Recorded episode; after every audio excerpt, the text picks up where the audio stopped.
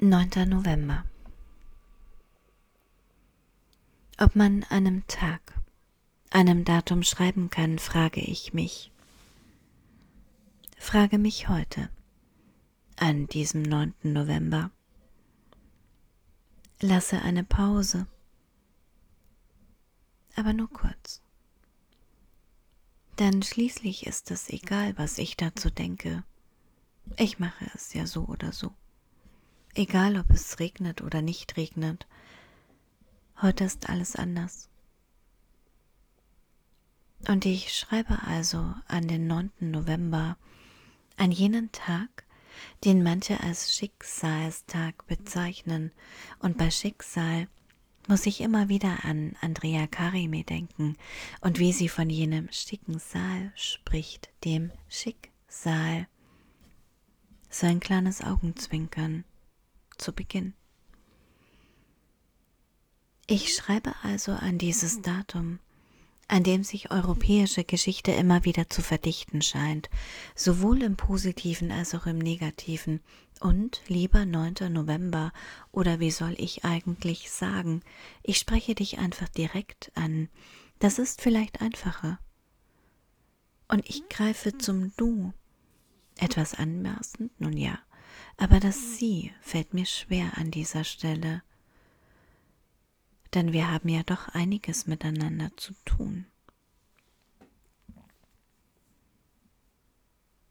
Vielleicht stoßen wir als erstes an, bringen einen leisen Toast aus auf einen Schreibenden, der heute vor knapp 100 Jahren geboren wurde und der auf unterschiedlichste Art und Weise dich, also den 9. November, in seine Texte eingeschrieben hat. Mal mehr, mal weniger offensichtlich, aber so eindrücklich über den Holocaust, über Auschwitz geschrieben hat, wie es damals noch selten war, als unerhört galt, dass jemand einfach die Stimme ergreift. All das in Worte fasst, was für viele einfach nicht sagbar war. Ein Text, der erst viel später veröffentlicht wurde, kritisch beäugt, die Rezeption zwiegespalten, aber egal. Und mir schwebt eine Stelle im Kopf, die ich so gerne zitieren würde, aber nicht mehr finde. Sinngemäß geht es darum, dass es vermessen ist, den Kaffee in der Maschine einfach weiter durchlaufen zu lassen, während man selbst kurz auf die Straße geht, um schnell etwas zu holen. Die Zeitung, Zigaretten, Zeit, egal und woher man diese Sicherheit nehmen würde, dass dann alles noch so sei wie vorher. Die Wohnung, der Weg dorthin, die Tür, der Kaffee, der doch durchgelaufen ist, heiß und dampft. Aber ich finde die Stelle nicht.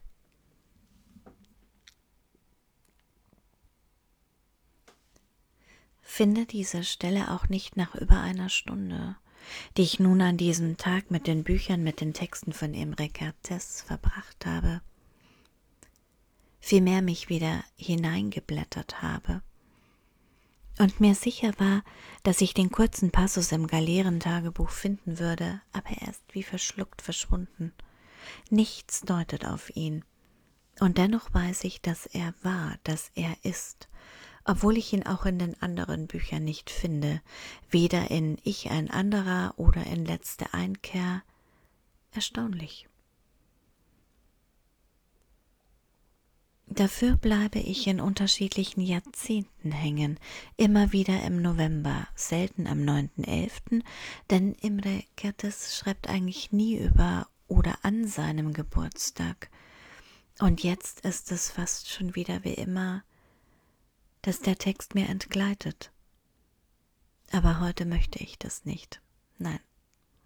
Heute möchte ich gern beim Datum bei dir, also dem 9.11. bleiben. Ein wenig hineinblicken in deine Geschichte, deren einzelne Daten ja gerne mal kurz gefeiert und dann wieder vergessen werden, die damit zusammenhängende Räterepublik etwa, wenn auch von kurzer Dauer, aber dennoch ein anderer Ansatz im Denken eines gesellschaftlichen Kontexts. das Ausrufen zweier Republiken eigentlich am 9.11.1918, für die nicht nur Rosa Luxemburg und Karl Liebknecht mit ihrem Leben bezahlen mussten, nein, viele andere wie Gustav Landauer etwa haben für die Idee später ihr Leben gelassen. Und das muss man sich mal ganz konkret vorstellen oder zumindest versuchen, wie viel zu allen Zeiten an unterschiedlichen Orten, in unterschiedlichsten Sprachen immer wieder riskiert wird, vom Einzelnen für viele. Und vielleicht sprechen wir darüber zu wenig, wer weiß.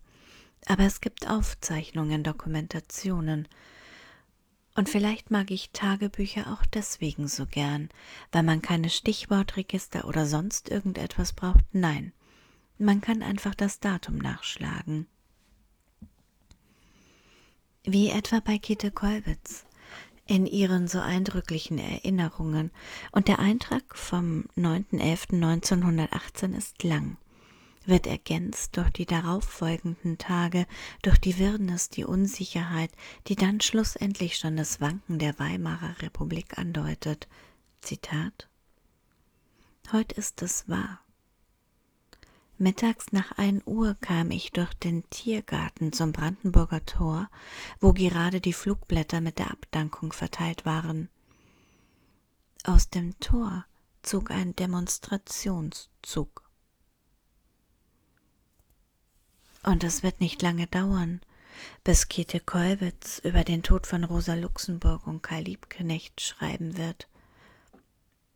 Überhaupt wird sie weiterschreiben.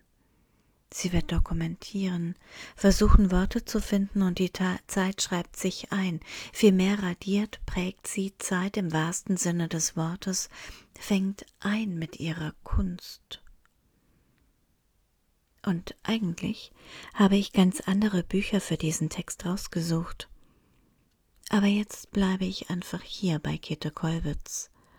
Und wie sie nicht nur über den 9.11.18 schreibt, sondern auch über den 9.11.38.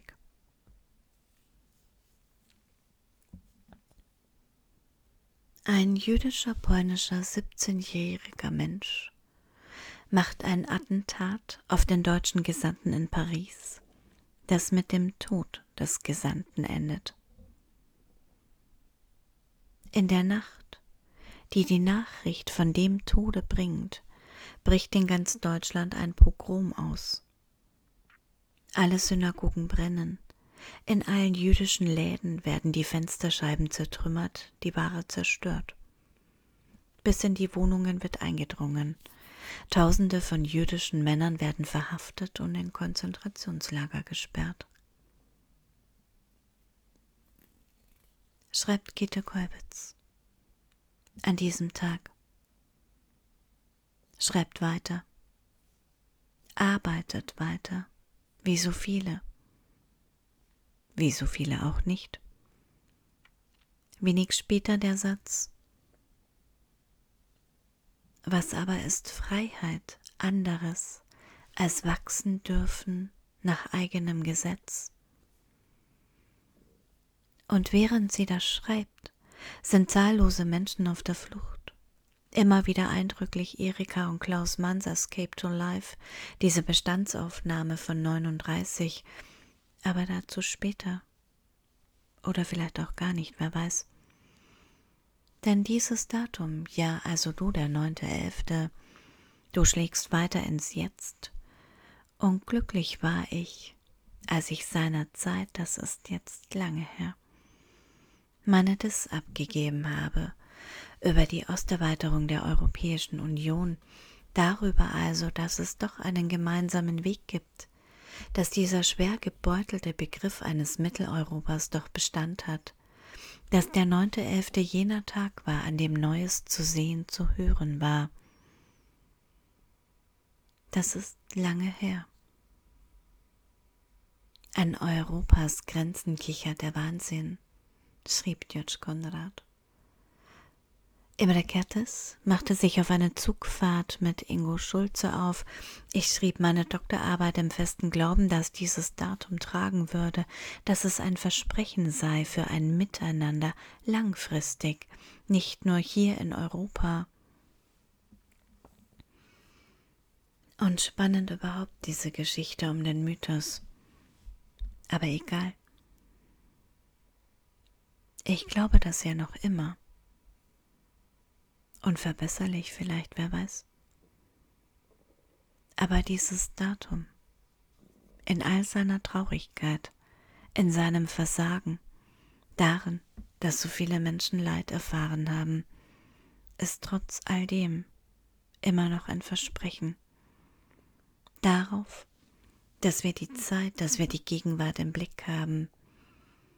Und eigentlich wollte ich diesen Text mit 1989 beenden. Mit einem Blick in Peter Selachis Fenstergiraffe, sein Revolutionsalphabet. Aber es ist spät, viel zu spät. Ich schaffe es nicht mehr. Der Tag, nein, die Nacht stellt sich mir entgegen. Und ich lese A. Aranje. Gold. So also fängt es an. Am Anfang ist das Schweigen ein Gedenken.